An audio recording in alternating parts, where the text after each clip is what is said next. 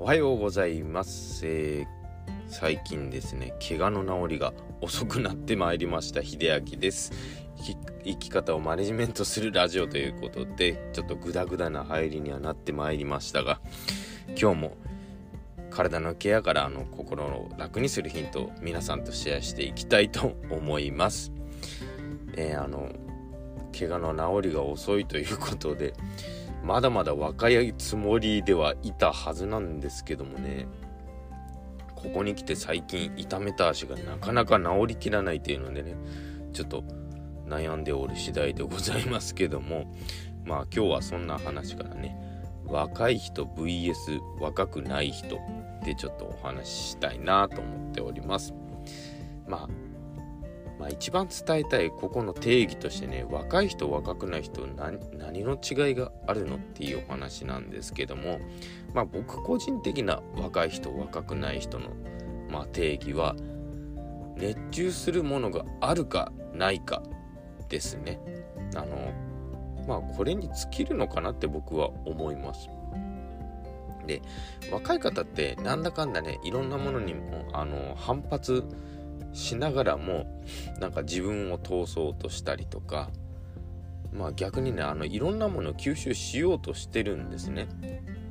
まあその結果やっぱりね気持ちが振り乱されてしまうことが多いのでやっぱり若いなという印象を多分受けるのかなと思います。で若くない人もちろんそのここで言うとその熱中するものがない人っていうのは多分いろんな刺激に慣れてしまってってる方が多いのかなと。でいろんな刺激に慣れてしまってる分心は惑わされないけどもなんか心ときめくものにもまあ出会ったとしても心が動かない。まあそんな人がちょっと若くないのかなと思います。で VS とした理由はですねやっぱり共通として熱中するものがあるかないかでね。ここがねだいぶ何でしょう。その溝が深いなと。なのであの若いここあの熱中してるものがある人がこここうしたいんだこうやってみたいんだって思うことに対してやっぱりあのない熱中するものない人は反対してしまうんですよね。あの何でしょう。それはダメだよとかどうせ失敗するよって言ってしまいがちなんですけどもあのまあ、いろんな研究からでも分かってますけどもねあの熱中するものがあのある人ない人で比べると、まあ、やっぱりその老化のスピードが全然違うそうです。あの見た目からしてね結構若い方っておられるじゃないですか。まあそういう方ってねあの何でしょう。目標とか夢ってのがね7080になってもずっと終わらないんですね。まあ一時期あの話題にもなりました。アップルのでしょう、まあ、記者会見というかね公式で何か発表する場において日本人のね、まあ、女性の方が、まあ、日本人で初めてじゃないかな。その場に立ってスピーチをしたんですね。ただその方ね81歳ぐらいだったんですよ。何をしたかというと自分でプログラミング独学で学んで自分でアプリを作ってしまったというすごいね女性がいるんですよ。でこの方にやっぱりね若いんですよ。見た目も若いし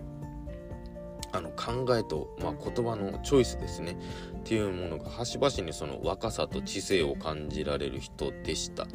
やっぱりねその熱中するもの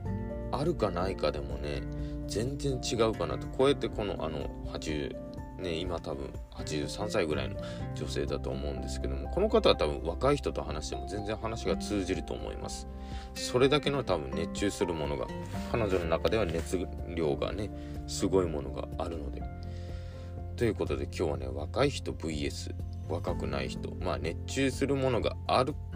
人人ない人でお話しさせていただきました。もしこの溝を埋めてやっぱりどっちらあのそのコミュニケーションを取りたいとかでその信仰を深めたいというのであればやっぱりその熱中するものを作ってまずその今ここだよねこの段階だよねとかねもうあの物事でも熱中する段階その楽しくなってきた段階とかちょっと辛い時期っていうのが多分共通点として生まれるのでまあ溝を埋めていただくためにも熱中するものがやっぱり人生の中であった方がいいのかなというまあそんなお話でした。であの人生を少しでもより良くしたい、ね、後悔を少なくしたいという方は何でもいいのでねあの自分が熱中するものを作っていただけるとより違うのかなと思いますのでご参考にしてみてください。ということで最後まで聞いていただいてありがとうございました。それではまた。